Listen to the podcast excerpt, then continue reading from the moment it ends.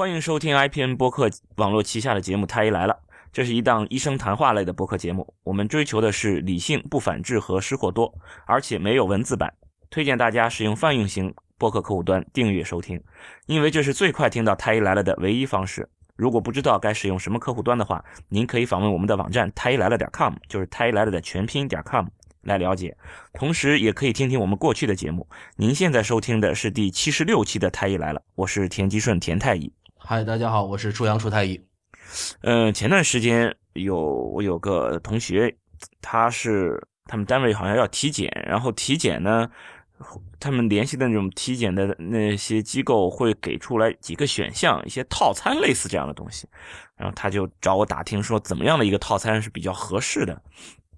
这个其实挺有意思的，我我也经常遇到这种事儿。对对，我我之再往前，其实我老婆也她以前也问过我这些，因为这个套餐选择有一些呃单位给报销，你如果再加点钱呢，他可以再给你多做一点什么什么东西。那么就是我我划不划算我加这个钱啊、还是说我只要做这种免费的单位给我提供了这个，但感觉单位提供的免费的就这么几条，它是不是就够呢？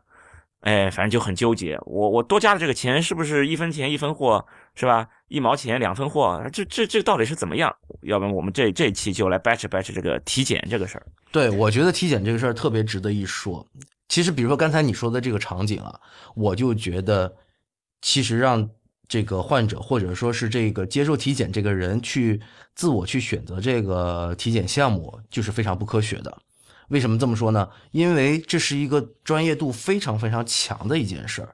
因为比如说我们现在做健康传播的这样的工作哈，我们会对于这个筛查和体检，呃，对于各种辅助检查，对于临床治疗的这些意义，我们都会有很多的理解。但是我们越是深入，越是发觉这里面各种检查它的意义和你要付出的代价之间，这里面有一个很大的投资风险的这一个一个比较一个衡量。对，而这个即使是专业人士，比如说我是一个骨科医生，你是个妇产科医生，涉及到我们两个专业外的内容的时候，我们都要去查文献，而且要花很长时间的一个学习，才能搞清楚某一项检查对我们来说是不是特别有意义，对吧？我们是不是值得花这个钱？尤其是现在现在某些检查价格又非常昂贵的时候，那么像这样的一个选择，专业的人士都挺难做判断的情况下，你要把这样的一个选择扔给一个非专业用户，那我觉得其实这就是很不科学的。那可能很多人就想，反正那总是钱多的，那就检查的多，是吧？我检查的多的，那我就获益多。这这就是常规的一种一个一个逻辑思路。有以前我有些病人说，医生，我有钱，我给我来个全身体检。对对对，全身这个我我我们全面体检，对吧？最全的，你不不用我我不差钱呀，对不对？你就给我全面体检，就在他们的这个理念里面，就是我把钱扔进去，然后获得一个全身的一个检查，然后就跟你比方说你装电脑上装某款什么什么什么软件，把你的这个电脑从头到脚哗扫一遍，然后告诉你报错是吧？你的电脑有多少漏洞，biu biu biu 我都给你堵上。然后你的电脑里边发现木马，biu biu biu 我给你杀掉，然后你的电脑你马上就觉得这个电脑就像刚出厂一样的，就特别好了，是吧？我我这身体也一样，我把钱交给你，你给我全身给我扫一遍，是吧？哪里有问题你告诉我，然后我就 biu biu biu 哪里有问题我就把它全都解决掉，马上我就 焕然一新了，我我就吃嘛马香吃的挺倍儿棒的。就大家就是抱着这种想法的，可是大家忽略了一点，就是说我们很多的辅助检查，其实你是要付出一定代价，一部分的代价是金钱上的代价，另一部分的代价就是你肉体上要付出一部分代价。比如说这个还不止，你要就是说抽血，还有一部分的检查是会给你带来痛苦的。你真正要做给他做全身体检的时候，我举个例子，我说那你胃镜做不做？他一下就愣住了。哎，胃镜啊，哦，这个好像没想过。那胃镜是不是很痛苦的？我说对啊，在嘴巴里要有一根管子，有一个东西插到你胃里面去。他说哎呀，那这个不做了吧？在这个时候，他对于体检这个事情似乎又变得没那么在乎了。对，还有肠镜呢，对吧？从对啊从肛门里面一直插到那个肠子里面去，呃，对啊，对吧？那好了，那抽血，我说我们这个检验科里面有上千的检查项目，这个做起来，那你你你可花，你再有钱你可能也花不起。那比如说做 CT，一个部位啊，可能五六百，你全身多少个部位？你做一个 CT 几万块钱，全身的 CT 扫描都都得多少钱？再一个，CT 本身是一个 X 光的一个检查，那你全身接受这么大剂量的 X 光的辐射，你这时候又不担心了吗？对，本来你没病的是吧？我给你，你不怕我给你照出病来吗？对啊，所以在这个时候，其实我觉得大家对于全身体检这个事情，呃，可能想的不够多。其实还有一个问题，就是我用了这些机器、这些设备，我给你查的就一定准吗？那对啊，你你想想，我我把你的血抽出去，然后啪，机器给你验了一遍，啪出来一个数字，数字，比如说正常人是呃四到十，你测出来是十点一，怎么办？你你你对这个十点一多出来这个一，你就会看到有一个箭头啊，你会看到有个向上的箭头啊，你怎么办？你怎么处理？你要不要再做进一步的检查？对这个东西真的是需要专业人在专业人士的指导下去做的。比如说，就像你刚才说的情况，呃，我妈妈都会有。比如说，她说我血糖高了，我说你血糖多高？她说六点五，我当时就笑了。我们正常的说正呃正常的血糖六就是很正常，但六点五仍然是可以算是正常的。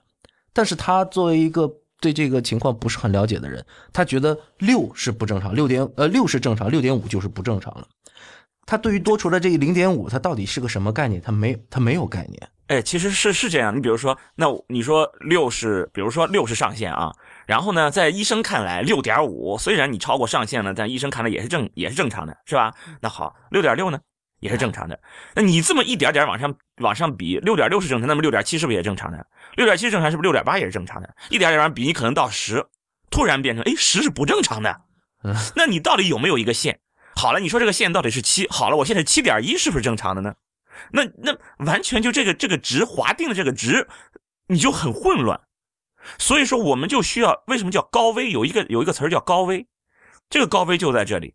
就如果你有其他的信息比着的话，你有一些其他的信息告诉我，其他的东西也都高的，这个时候六点五和别人的这个什么信息都都是好的，又是它就有一个六点五，这两个六点五意义就不一样了。因为这一个高危的这个六点五和非高危的六点五，高危这个六点五就是不正常的，因为它超过我需要的那个值了。对，就比如说我们一些辅助检查里面有一些检查项目，它真正有意义的时候，要高于正常值的十倍才有意义。对对，有些要高出好几倍。对，但是有的时候它高出一倍，我们已经觉得这个是一个非常危险的情况了。对，就是你你需要，其实就是我们在获得信息的时候，其实就是相当于。你得病的这一个风险，我们再往上累加，就是说你什么什什所有的东西都差不多都是正常，都在正常范围内。那我认为你得这个病的几率可能无限趋近于零。然后你啪有一个出来了，哦，在这种这个值是阳性的情况下，你得这种病的几率你会上升到，比方说百分之十。然后啪另外一个值又是出来了，好，当这两个值都是阳性的时候，你。你得这种病的风险能够到百分之三十，然后又有一个值再出来，所以说就是我们在不断的在累加这些这些得病这些风险，呃，就是说不同的这些证据，然后一条一条的在给医生获得这些信息。当这些信息都都指向某一种疾病的时候，那你得这种疾病的几率可能有百分之九十、百分之九十九，那我就直接给你下这个诊断了。对，这个时候，对，在在在你现在看来，可能对医生来说，哦，这个诊断真容易，我就看证据呗。其那我就多多查呗，是吧？你你查五项，结果发现五项里面有一项，哦，我这样比较难难诊断。好，我查十项呗，是吧？十项里面有有六项，我是不是就诊断出来了呢？还不一定，不是说越查的越多就越好，有可能我，比方说我想诊断这个疾病。哎，这个指向了是这个疾病了，然后另外又多查一个，我本来想获得支持我的诊断的这个证据，结果不小心这个证据正好是相反的，那我怎么办？我信谁？对，完全有可能。所以在这种呃。如果只有一种情况，也就是一种非常极端的一个假设的场景里面，这种才成立。也就是说，你是零成本的获取这些信息的时候，那永远是我们尽可能越多越好。对。但是问题是我们获取这些信息的时候都不是零成本的，要么就是你自己要付钱，要么你要自己经受这个胃镜的肠镜的痛苦，是吧？要不然你要扎一针抽血，或甚至你要抽好几管血，损失掉好几十毫升的血都有可能。对不对？嗯，那这个时候，你在你要付出一定代价的时候，我们是不是应该考虑在你一个健康状态下的时候，我们是不是应该选择一个最优的结合检查的结合来帮助你做体检，对吧？所以像刚才我说的那种场景，比如说医生帮我做个全身体检的时候，我一般是这样子跟他们回答的：我说，我首先会讲，做这些全面的体检，你将会经受这样的一些风险和痛苦。那么你最终应该选择什么样的套餐呢？我们有体检中心，在体检中心里面，根据你不同的年龄、不同的性别，有不同的体检套餐。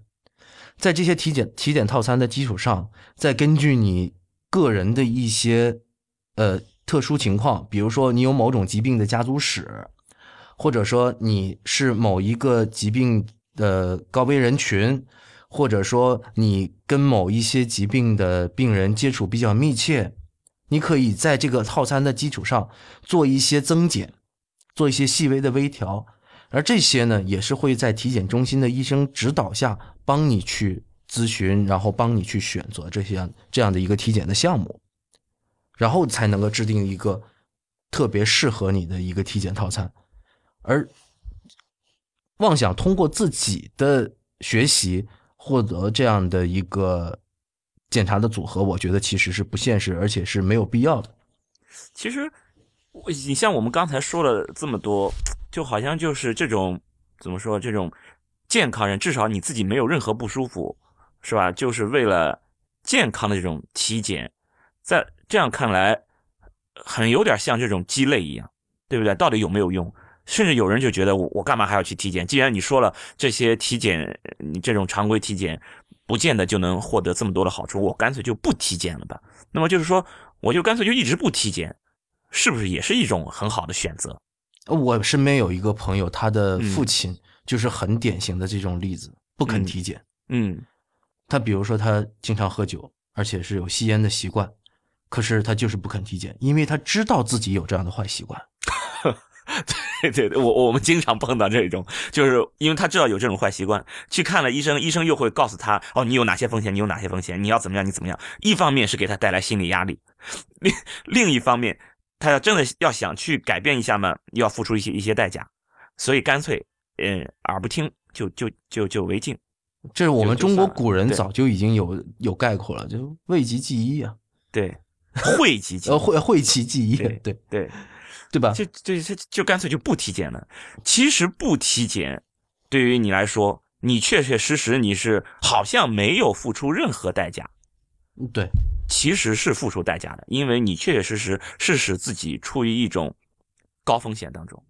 对，你在暴露在一些疾病的这些风险里面，有些疾病其实已经在慢慢的侵蚀你的身体了。那你如果能够及时早期发现，并且早期去干预的话，那整个疾病的进展，整个的预后，所谓的预后就是你最后你的身体的这个后果，嗯啊，严重的后果，其实完全可能会不一样。这里面。必须要想起我那个好朋友前去年去世了，那其实他是一个特别惨痛的例子。哎呀，说起这个事，其实哎挺难说的。呃，他得肝癌去世了，那实际上他自己在几年前就已经查出来了乙肝两对半，呃是阳性，他自己知道自己得了肝炎，但是在自己得了肝炎之后的这一段时间里面，连续几年他都没有进行肝脏的检查。等到他发觉自己得到肝癌晚期的时候，是因为他的这个肿瘤已经转移到了脊柱上面，转移到了骨头上面，骨转移了。他是因为腰痛才住院的，而腰痛的时候已经是这个肿瘤骨转移之后晚期了，对，然后引起了病理性的骨折，就是这个肿瘤侵蚀到骨头，把骨头已经侵蚀烂了。然后他的一次正常的生活当中的活动，就令到了这个转移的部位的骨头骨折了。这个时候他才发觉自己病了，而等到到了医院的时候，这个肝癌已经是晚期了。那么假设他这个情况，他在第一时间，或者说他坚持每一年或者半年去做一次肝脏的检查的话，很可能会早期就发现这个肝的结节，可能早期就做了手术或者化疗。那么。这后面就不至于出现这个远处转移，而他的整个的寿命也远远都不会说出现这么恶劣的后果，他寿命可能会延长很多很多。哎，他当时为什么他自己知道自己有乙肝，为什么还不去关注自己，不去查体啊？这个事情我就没办法去追溯了。但是呢，我根据我其他的对于病人的了解，我会发觉有一些人会觉得懒惰。嗯嗯，对，因为体检这个事情，在很多人看来并不是必须的，而且优先级并不是很高啊，这倒是，是吧？那我现在工作这么忙，而且我身体的健康状况、自我感觉非常良好，我为什么要去体检呢？那体检可能要花差不多一整天的时间。然后，那我还要等着结果。另外还提到刚才我们的讳疾忌医的问题，他可能会觉得，哎呀，万一查出来病怎么办？许多人的内心并不是这么强大的，真正把坏消息给到他的时候，呃，正确的面对这些坏消息的能力，其实每个人是很不一样的。有些人可能是没有办法去正确面对这个事情的。那在想不清楚这个事情的时候，人的惰性在这个时候就就表现出来了。那在我搞不清楚的时候，我就选择逃避，那不做就好了嘛。哎，不做不做了之后，发觉自己每一天也过得挺好，那为什么不继续过下去呢？对，就就那你现在举了这一个例子，其实是一个蛮极端的一个例子，就是说他因为就是忽视了这个个体的这种体检，结果是一个很差的一个结局。对，因为他是他就已经是肝癌的高风险人群了。对对，那么其实也也有可能会存在这种情况，就是你比如说，这个人很担心自己得癌症，他没有什么情况，就很担心自己得癌症，所以说他去做一些一一系列的这种健康体检的套餐，就是说，那我就是做这个检查，你就因为癌症大家都知道很难发现，对不对？早期很难发现，癌症之所以可怕，就是因为一旦我发现它了，就已经到了晚期了。嗯嗯，对我已经出现症状了。等到因为癌症发生的症状了，很多都是已经到了晚期了。而早期的这种癌症都是无声无息的，你看不到它，所以说你很难治疗它。那么我既然如此呢，我害怕我得癌症，所以我希望我早期发现。那么我我任何症状都没有的情况下，没有任何不舒服的情况下，我去做各种各样的癌症的筛查。然后你比如说做出来某一个肿瘤标记物，比如说哦升高了，然后就开始一系列的检查，各种各样的检查。这种情况也是并不少见，也是有的。你至少他就算他没有做更高精尖，比如说去做个什么 PET 之类的，就算他没有去做这些，但是他也会心里一直惴惴不安，一直处于一种狂恐的状态中，一直处于一种焦虑的状态中，让自己的这种生活生活的这种质量会严重的受到影响。对，这其实是没有得病，没有得病。对对对对，这种其实。我们在医学上也是有一种疾病的名称冠在他们身上的。我们经常说，有一些可能会被诊断成疫病。对，就对我我在门诊就遇到过这样的病人，就是你会发觉，我每天都在医院能见到他这个人，他出没在医院的各个科室，他一直都觉得自己身体有各种各样的不舒服，而实际上我们最想他去看的是心理科。对。他确实会觉得不舒服，因为我们之前在学习这个心理学和这个精神病学的时候，会讲到这一部分的问题。他会，他的思想上认为自己身体某一个部位生了病，而这个意识不断的被强化的时候，甚至他身体真的会出现类似的，或者说是跟他的整个主观意识相匹配的一些症状。嗯，对，官能症。对，像这些症状。一旦是出现了之后，他去到医院之后做了相关检查，会发现没有什么器质性的改变。所谓没有器质性的改变，就是这些脏器的功能或者说形态都没有什么改变，那只是他主观上会觉得不舒服。这时候医生说：“呃，这里面又涉及到，当然有一部分的医生解释工作没有做得很好，会说你没事儿。那这个其实医患矛盾又冒出来了。嗯，我明明觉得自己不舒服。你偏说我没事儿，对，也也有可能就是说，虽然他没有觉出来不舒服，但是我明明做检查都查出来了呀。你是用现代化的这种医疗设备给我查出来的，比如你查我血查出来的，或者你拍片子或者做 B 超，你看到这里有个小阴影了，是你查出来的，然后你告诉我我没事儿，他是很难接受这种这种这个解释。对，所以这一部分的病人，我们确实是比较棘手。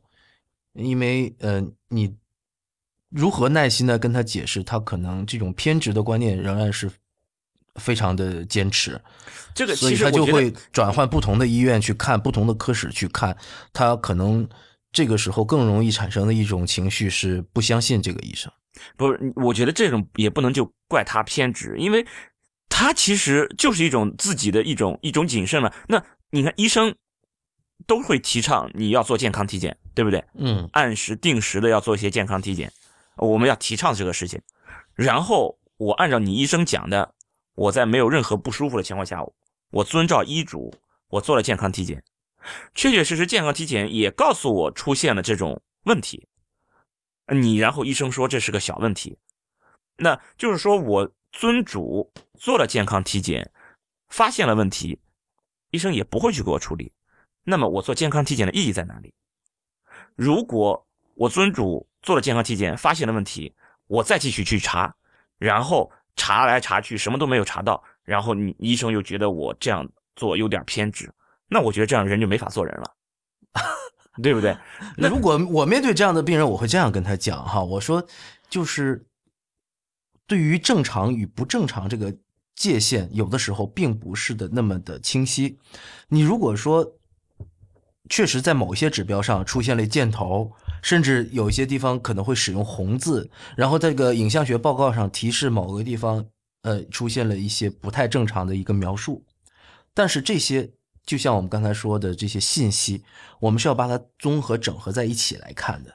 任何单条信息都不能够决定你目前的一个情况。但是我们把种种信息摆在一起的时候，我们可能会考虑到某些检查的误差，考虑到某些检查呃某一些状况对于你身体的情况并不是影响很大。那么这个时候，我们可以选择继续观察。我们嗯倒不是说你没事儿，你对确实有事儿，你可以选择继续观察，不妨等到这个情况出现了一些新的变化，出现了给我们提供一些新的信息的时候，我们继续的再查下去。那如果说你现在这个情况，哎，我们通过某一些对症治疗可以缓解了的之后，哎，我们再来重新查一下，那可能没事了呢。对，就是我们是建议一般就是随访，就是对再再复查一下。然后其实，在复查的这段过程中，病人的心理其实他不是病人啊，就是这个体检人的这个心理，其实他是不舒服的，他处所处的这种状态。是会影响他的生生活生活质量的。就是说，假如他没有做这次检查，本来人家就是过得快快乐乐、幸福快乐的生活就过着，是吧？然后啪，你告诉他有这么一个结果，这个结果呢，你又告诉他这个结果其实还行，那他其实心里就是疙疙瘩瘩的，然后就没法再像以前一样过着幸福快乐生活。所以说，就这种检查，其实怎么说呢？就这种这种体检，嗯。能够获多大的好处，确确实实是真的很难说，确确实实很难说。对，但但是我们还是鼓励的。是鼓励的，在一定程度上，确确实实，你比如说我我给十万个人或者一百万个人都做一些有必要的这种健康体检，我对于这一百万个人的这种健康的情况，你比如说某些慢性疾病的这种发病率、癌症的发病率或者癌症的致病率，或者这一百万人口的这种预期寿命，我是可以在这个人口人口学上大人群的里面是会得到改善的。这就是我们我们健康体检的意义。那对，你说在体检其实是一个公共卫生的这么一个一个话题。对，但你说你说就你一个人，哎，确确实实，你有可能会为了这一个体检付出的代价，比你获得的好处有可能是会多的。呃，其他可能大部分人可能是会获益比代价更更高一点，但是就你某一个个体来说，有可能你的代价是比你的获益更大一些。我经常是把这个体检比喻成打呃买保险的。嗯，对，因为你有有点比如说像，嗯，每每，比如说你买辆车，你每年都要为这个车交这个保险，但你今年这一年当中，你的车没有出现任何问题，也没有刮擦，也没有车祸，那你这个钱你会觉得我是不是白给了呢？不是的，我们就是为了那些万一的情况准备的。所谓万一，其实是一些小概率的事件。我们现在比如说公司体检是吧？每个人都要做，为什么？其实它就是为了这些概率的问题。对，其实就是就就是赌一个概率。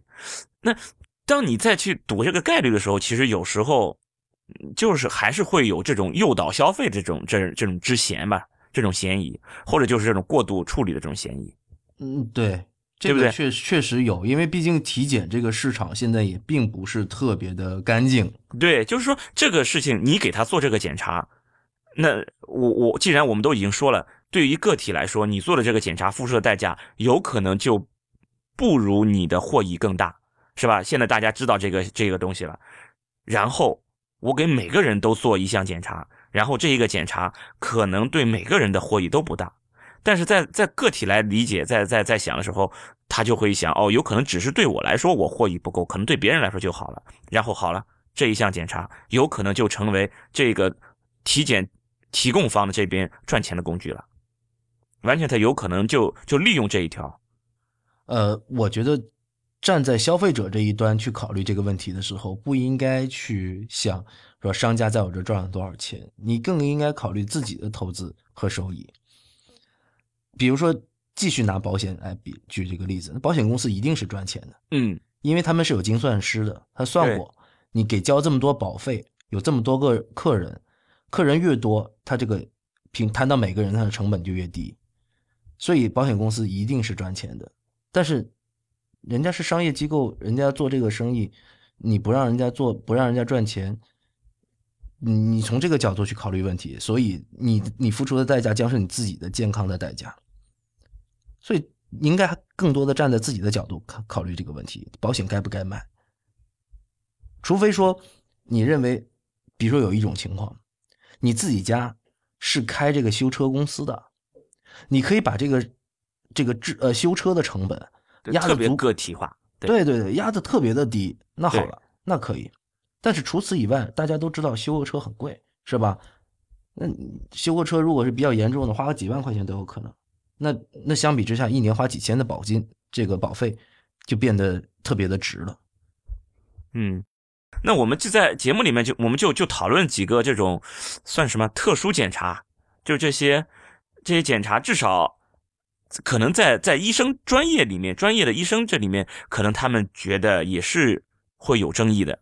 就它的意义到底大还是不大？到底是对于检查人来说，他从这个检查里面的获益更多，还是说代价更多？就这些有争议的检查，那我们也也也说几个。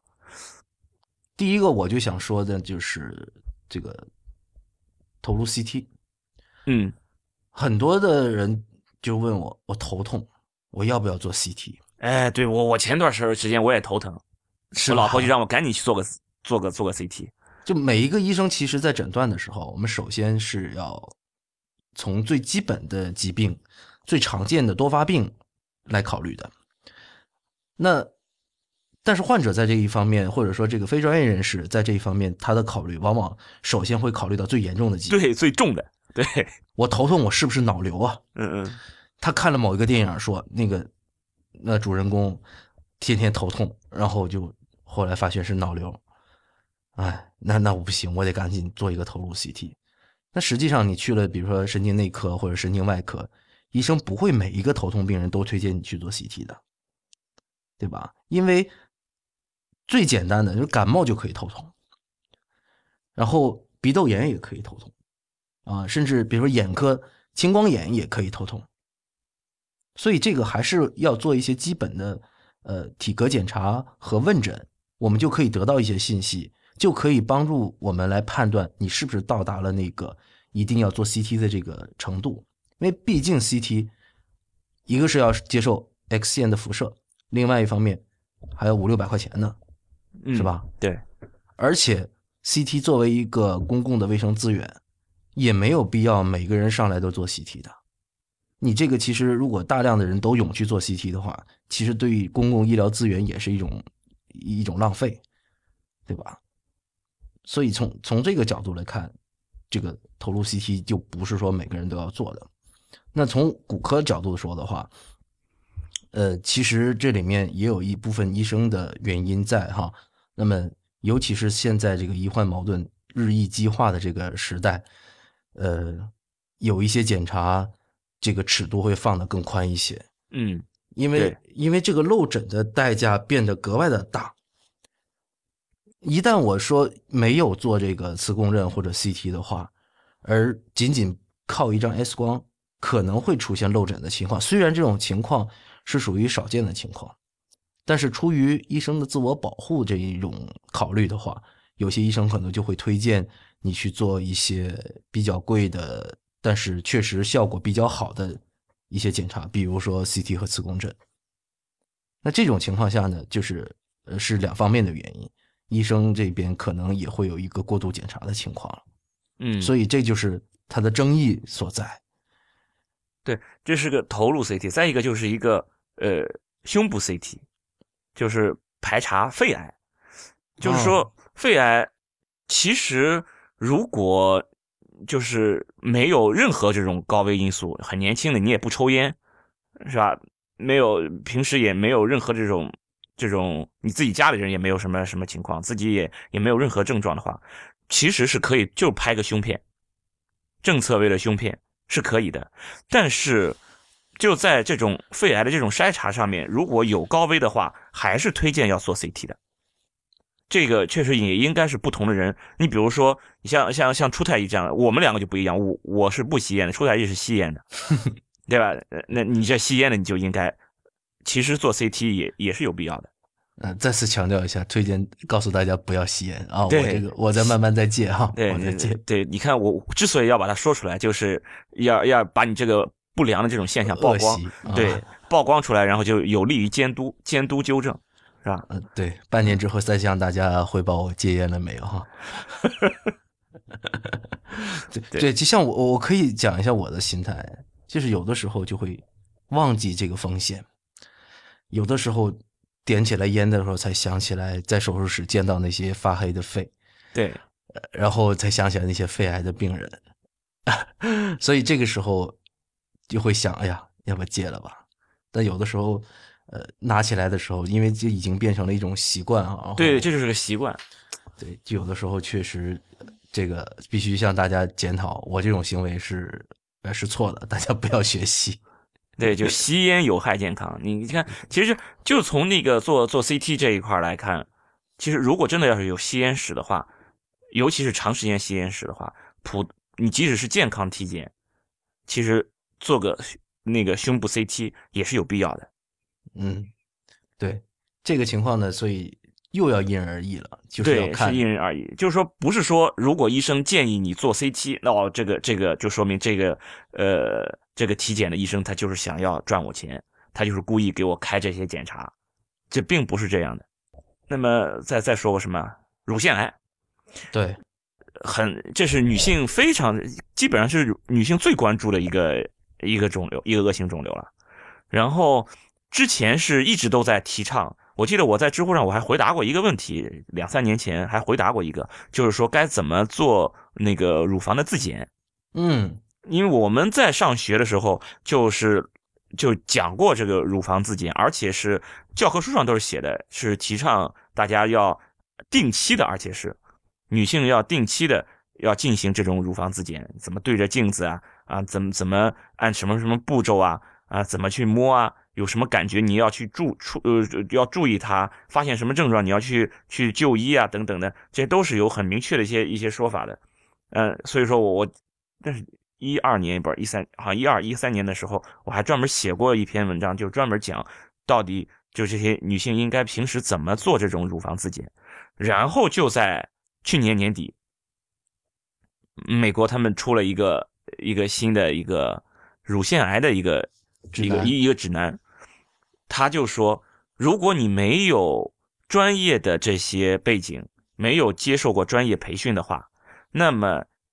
女性进行这种定期的乳房自检，可能你并没有获益多少。对对对，所以这个其实对于很多医生来说，也是一个特别颠覆性的对一个消息。对这个话题，其实呃，这期节目确实会有很多纠结的点，有很多争议点，其实是对我我我。不能排除我们有一些听众听起来说这说什么呢？对对，就听得一头雾水。你你到底医生，你到底想要给我表达一个什么意思？你到底让我做还是不做？你告诉我。对，这个时候必须要给大家梳理一下这个之前我作为医生和这所有的这些医疗机构都推荐大家做乳房自检，我认为是可以理解，而且是应该的。为什么呢？因为乳腺癌的发病率在逐年增高。呃，我印象中，乳腺癌已经成为中国女性排排名第一的一个癌症，对吧？对，对这个事情，其实发病率非常的高，但是很多人对于这个疾病的认识不够。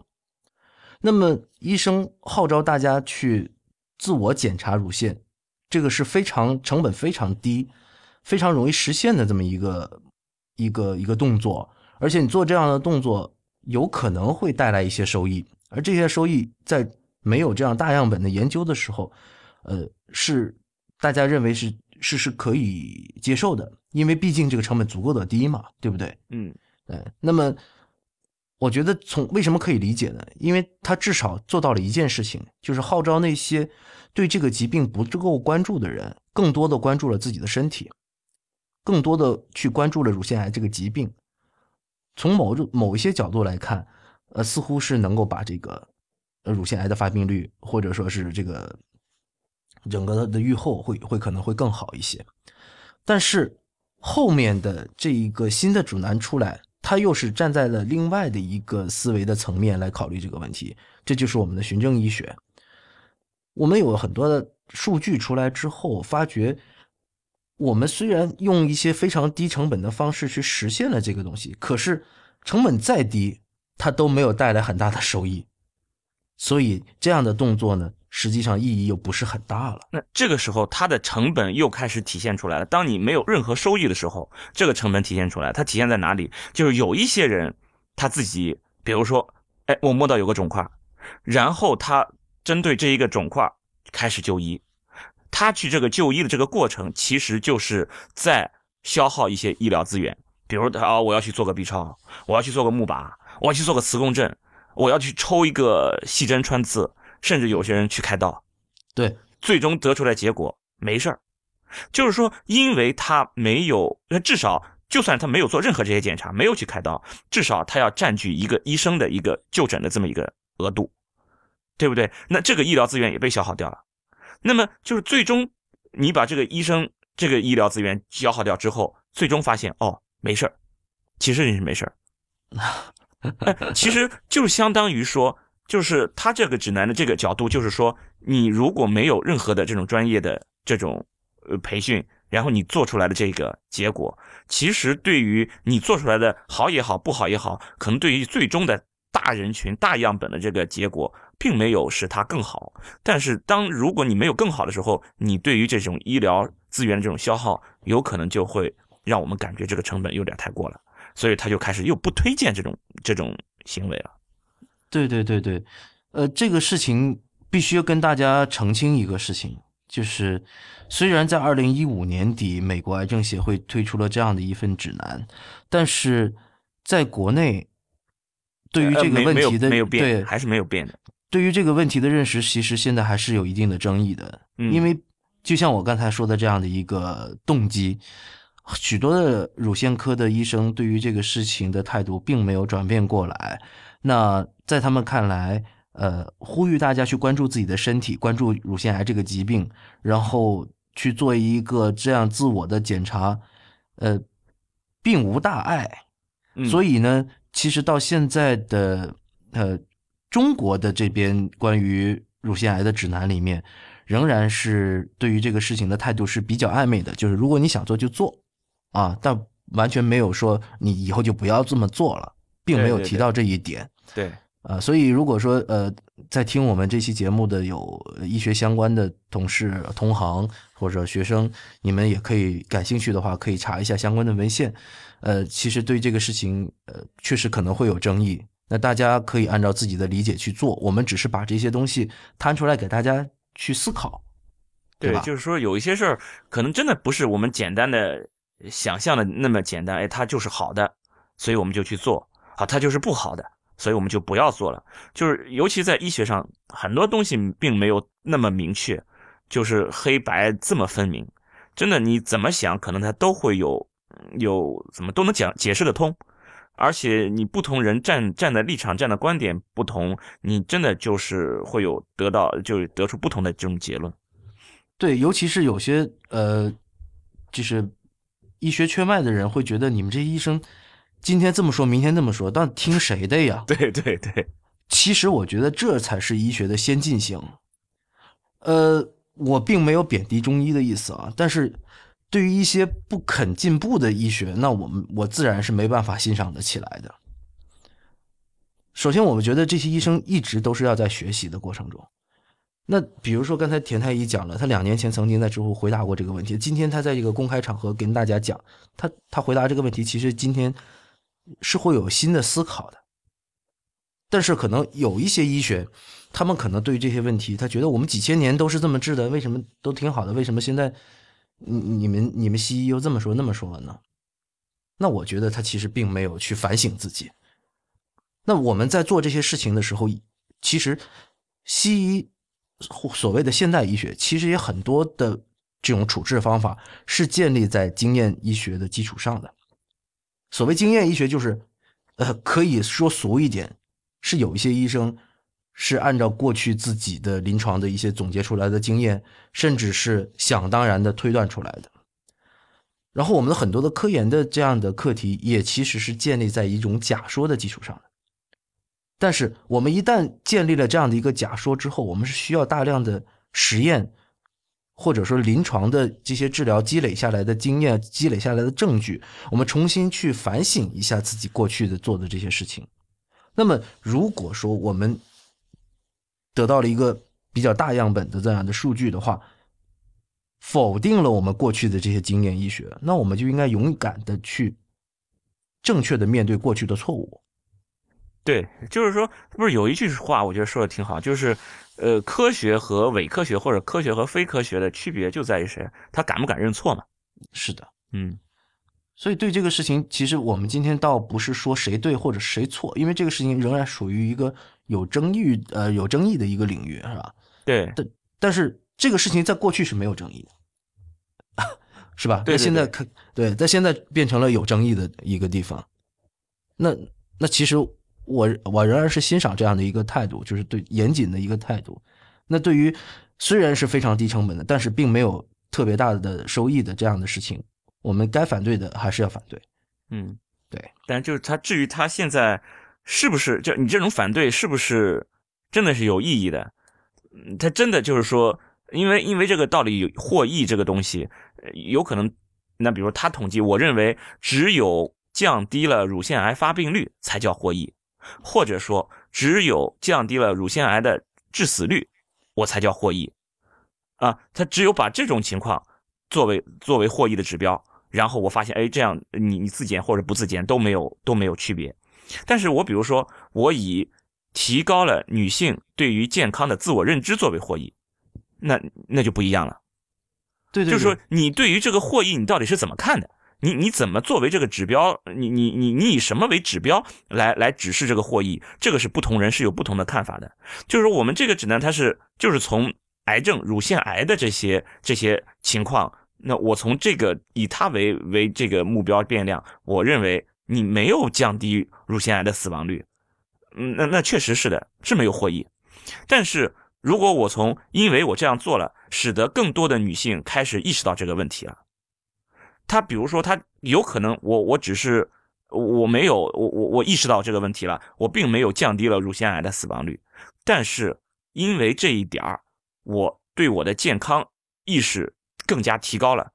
比如说，我因为意识到这一点儿，我知道我不光我要定期乳腺检查，然后因为我去看过医生，我知道我每年我还要做其他的体检，比如说我我还要再做宫颈癌的筛查等等等等的。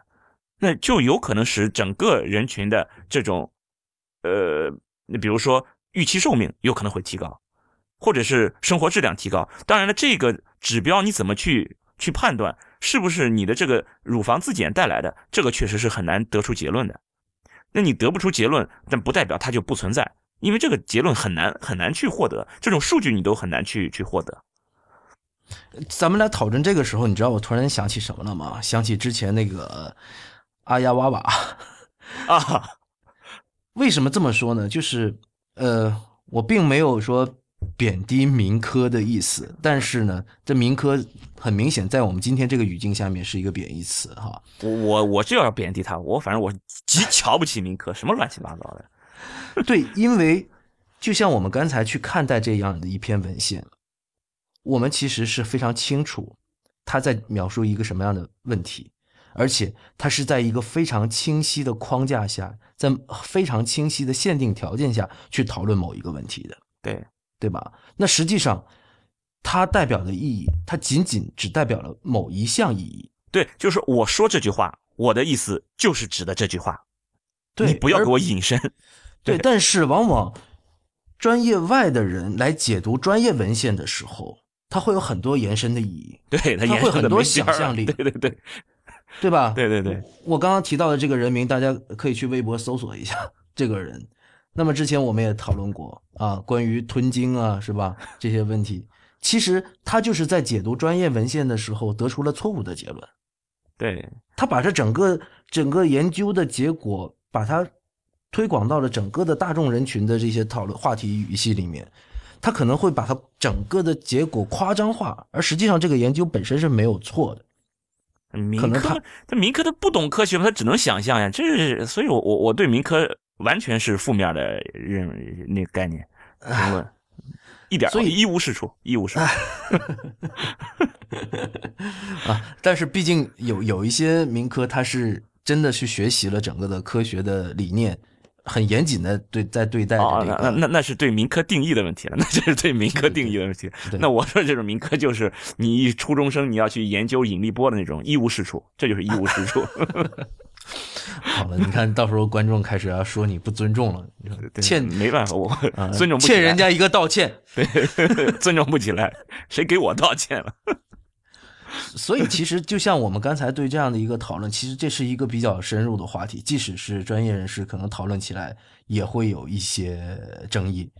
那因为对于这种专业文献，我们现在我和田太医可能是在同样的一个 level 上面去讨论这个问题。可是我很担心的是，我们说者无心，听者有意，呃，他们可能会误解了我们的意思。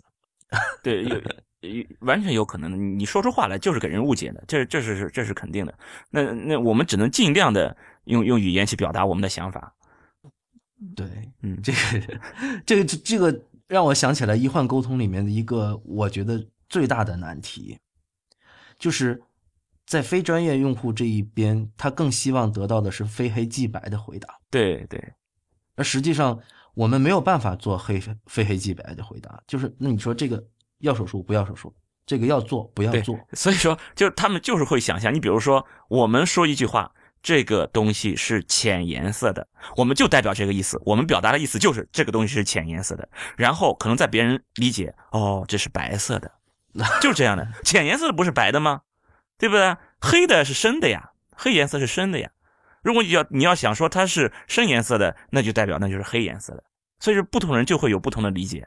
但事实上，当我们在研究科学、在研究真正的这种医学的研究的时候，我说这是浅颜色的，我只是表达它是个浅颜色的。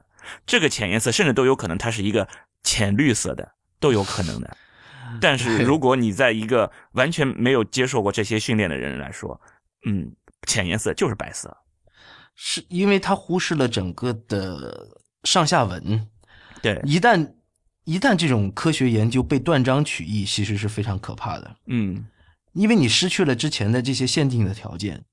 我们大家是在一个专业领域里面去讨论这样的一个问题，是吧？对，科学被插上了想象的翅膀就很可怕。所以呃，其实刚刚在一边在聊这个问题，我一边都有点点后悔。这个问题，呃，希望大家能够通过我们两个人的讨论，能得到一些收获。我想说的是另外一个事情，我刚才听你提到了这个发病率的问题，嗯，让我想起了一件事情，比如说在七十年代，这些美国发现了这个 PSA 之后，大量的前列腺癌的发病率升高了。那所谓的发病率升高了，就是得这个病被查出来得这个病的人多了。对吧？因为他的这个这个 PSA 啊是很准的，但凡是你得了前列腺癌，PSA 都会升高。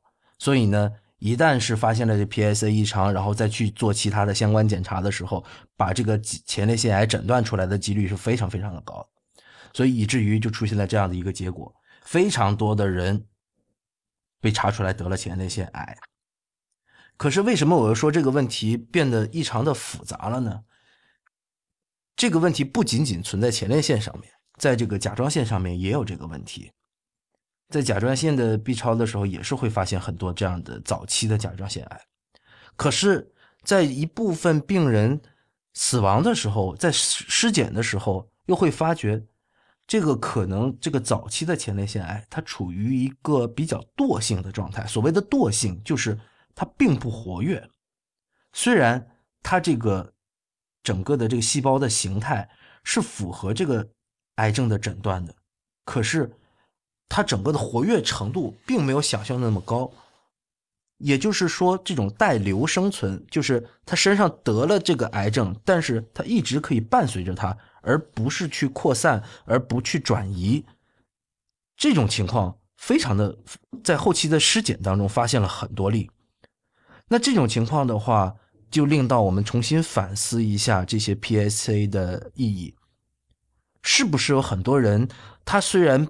在体检的时候查了 PSA，然后发现了前列腺癌，做了一个手术。而实际上，他如果不做这个手术，有可能在他的余下的后半生里面，他这个并不会对他的生命造成非常的严重的后果。对，就是说，我们有了这个方方法，使得前列腺癌的诊断率一下增高了。但是，增高的这个诊断率。包括增高的这个治疗率，并没有延长人们的寿命啊，是的，对不对？就是说，我们大家并没有在很高的、就很很可以很好的诊断出这个毛病的这种情情况下，让大家在寿命上获益。就我们治病为什么治病？一方面是要我们大家，呃，过的生活质量过得好；另一方面是让我们生命延长的更久。这总是我们治病的目的。那你你。本来你查出来这个东西，人家也没有什么不舒服，是吧？生活质量都是杠杠的，是吧？你是查出来告诉他你有这个问题，然后给人家开刀，开刀是会影响生活质量的。那么你你本来你就算不查出这个东西来呢，人家也能活八十岁。你查出来这个东西呢，开了个刀啊，就算人家是人家那个运气好，没有得得这个手术并发症，结果也是活了八十岁，死于其他疾病。那就是中间有个插曲。多开了一刀，是吧？承担了手术的风险，然后承担了手术的痛苦，然后生命还是八十岁。所以这就是我们就要思考，我们去给常规的每个人都去查这个东西，然后提高了我们的这种前列腺癌的这种诊断率，到底有多大的好处？是不是真的从我们我们这种常规意义上来说，是不是真的让人获益了？我们又要再重新再去思考这个问题了。对。所以这个问题引出的就是那个所有的肿瘤标记物这一系列，包括 CA 幺二五、CA 幺九九、CEA，你们应该接触 CEA 这样的一个肿瘤标记物比较多，是不是？对，我们 CA 黑 CA 幺二五肯定是最多的，卵巢来源的嘛。嗯，对，这个可能呃很多听众听不懂，但是反正就是刚才田太医提到的这两个标记物呢，就是妇科肿瘤呃发生率特别高，然后在这个里面有很多的争议。呃，比如说，是不是 CA 幺二五增高了，是不是就是呃得了卵巢癌了？你们怎么看待这个问题？有呀，你比如说，就是常规体检，什么都没事儿，任何检查都没查出什么问题来，CA 幺二五升高，你怎么办？你怎么办？然后卵巢上没什么东西啊，CA 幺二五轻度升高，你怎么办？你你你说的我是不是肿瘤？事实上，其实你说，比如说。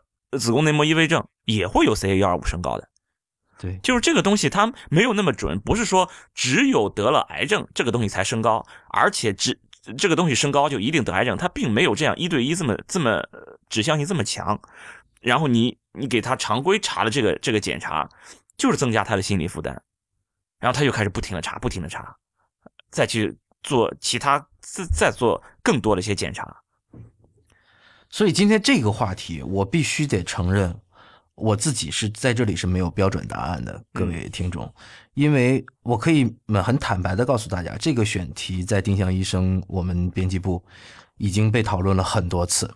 那么到最后到今天，我们仍然没有选择在丁香医生这样的平台去做这样的一个科普，因为确实在呃我们丁香医生面对的主要的呃这个读者仍然是非专业用户，而且对于这个问题的理解很很不深刻。去进行这样的讨论，很容易就会引起大家的误解。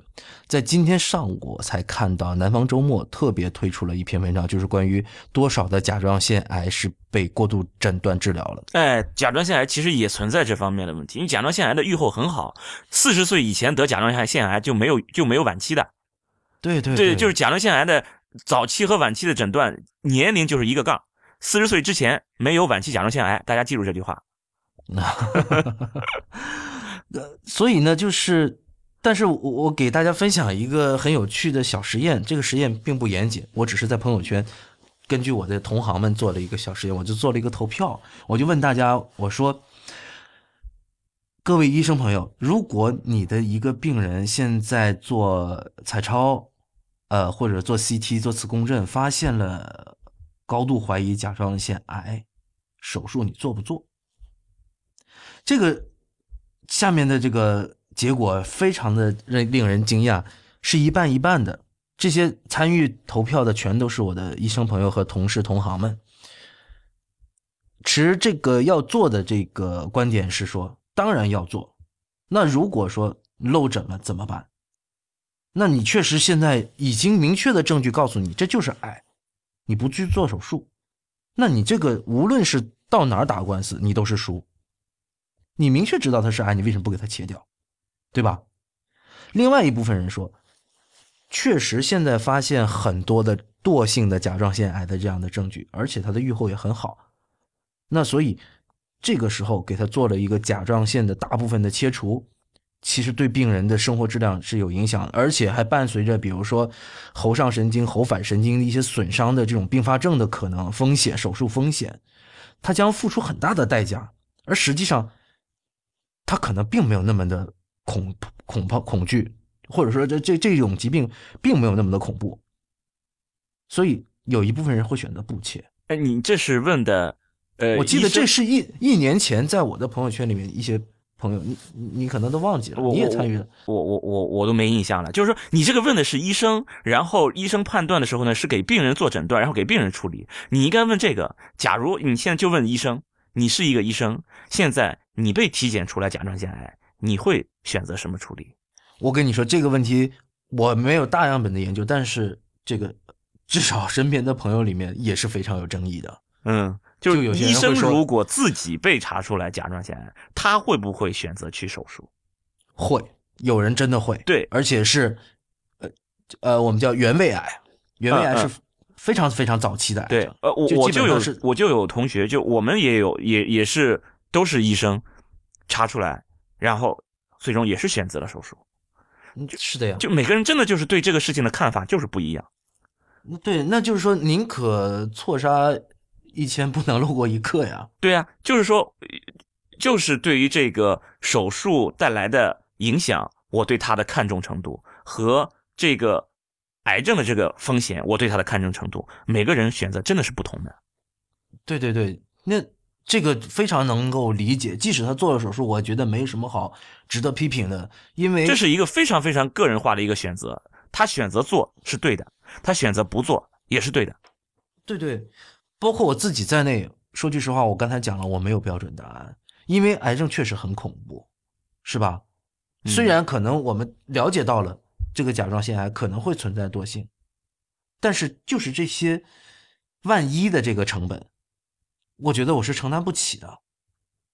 那假如说我偏偏我这么倒霉，我这个查出来是一个原位癌，但是我选择不做手术，结果它就是属于特别活跃的那种类型，然后我五年之内我就死掉了，那我损失的是一个生命的代价。嗯，那你比起说手术的代价和生命的代价，这两者一一去比较的时候，你怎么去选择？所以让这个。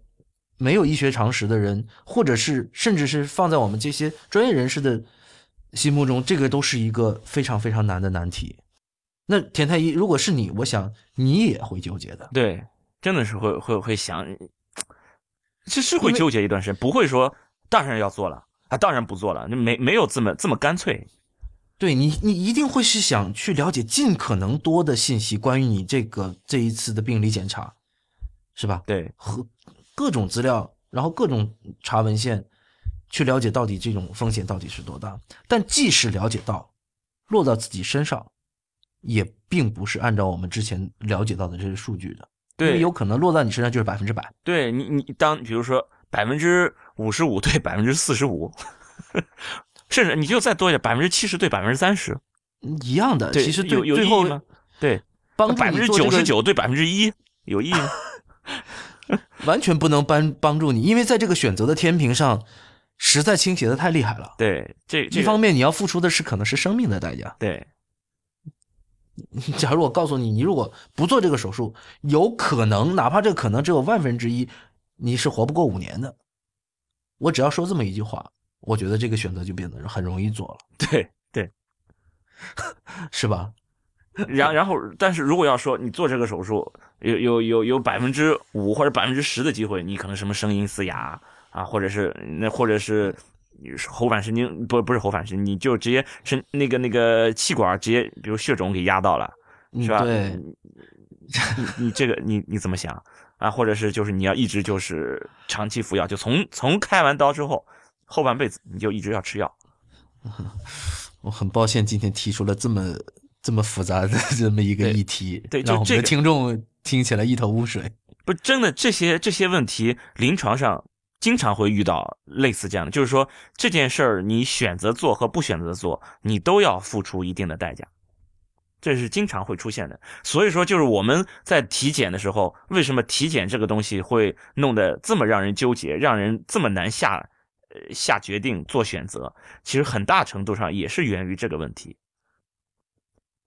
就是说，你选的多，选做的多，你获得的这个益处和你选的少，你获得的益处，真的不是就是那么泾渭分明，就是那么黑白分明的这么一个一个情况。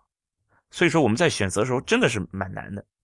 对，所以真的是落在大家身上，比如说要准备体检了的时候。那我觉得也不用特别的纠结。第一个，相信专业人士，去到正规的体检机构去参与体检。那我们至少我们现在知道的三甲医院基本上都比较正规。那选择这个基本上是没什么错的。那你非要去民营医院去体检，我也拦不住你。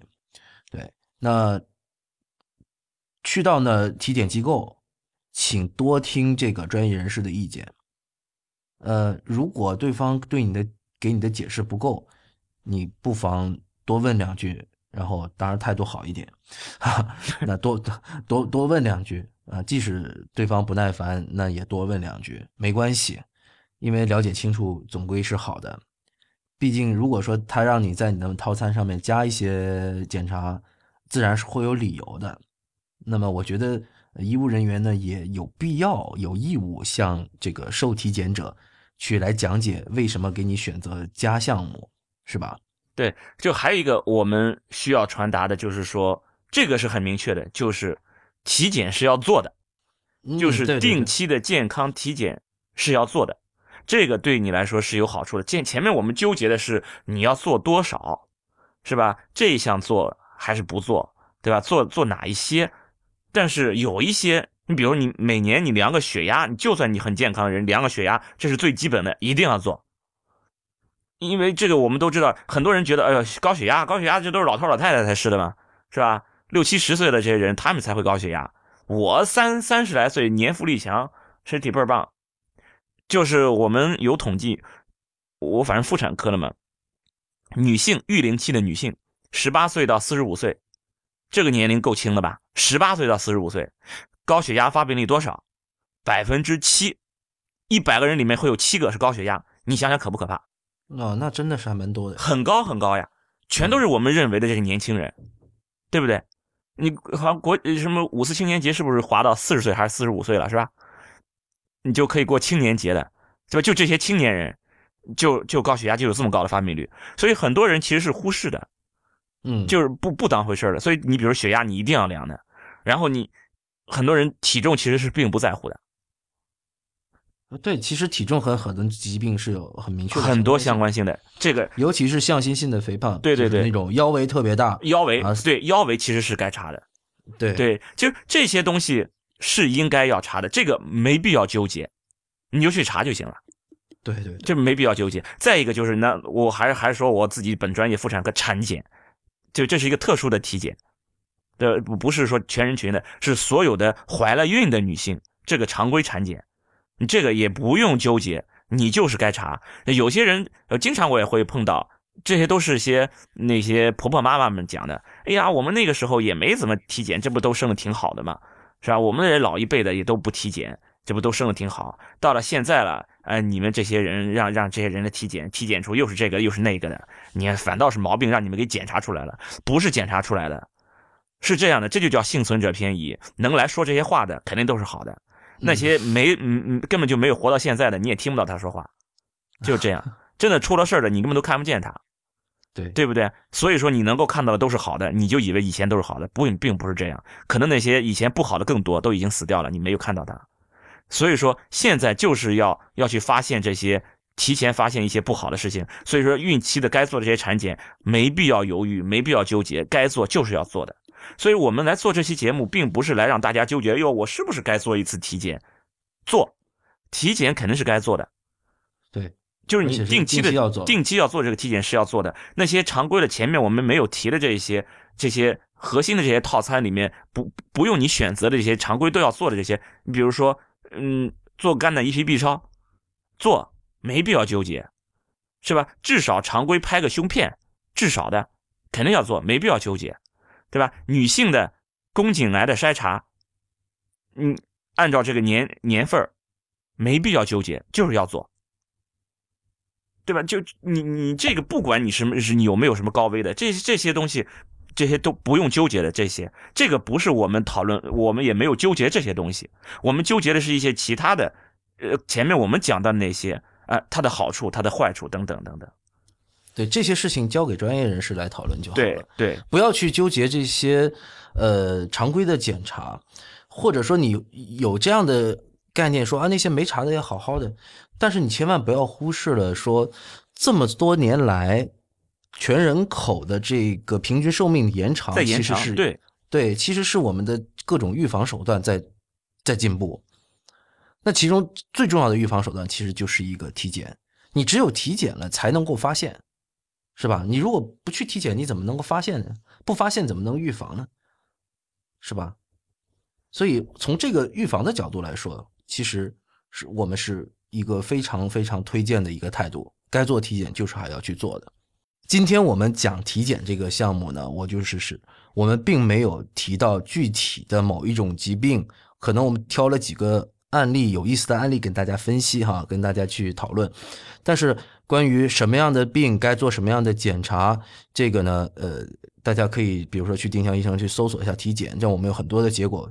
不同的疾病有做不同的检查，不同的年龄、不同的性别，在不同的阶段要做不同的检查，因为这里面涉及的内容太多，而涉及到太多的专科，有一些我们也讲不是特别的好，有一些呢也确实实在是内容太多，我们没办法一一给大家讲，所以我们只能给大家去讨论一下这个体检的一个基本的概念和大家对于这个事儿的认识，而不是说告诉大家哪些该做，哪些项目不该做。没有这个意思啊！大家还是关于这个问题，可能还是要自己多去了解一下。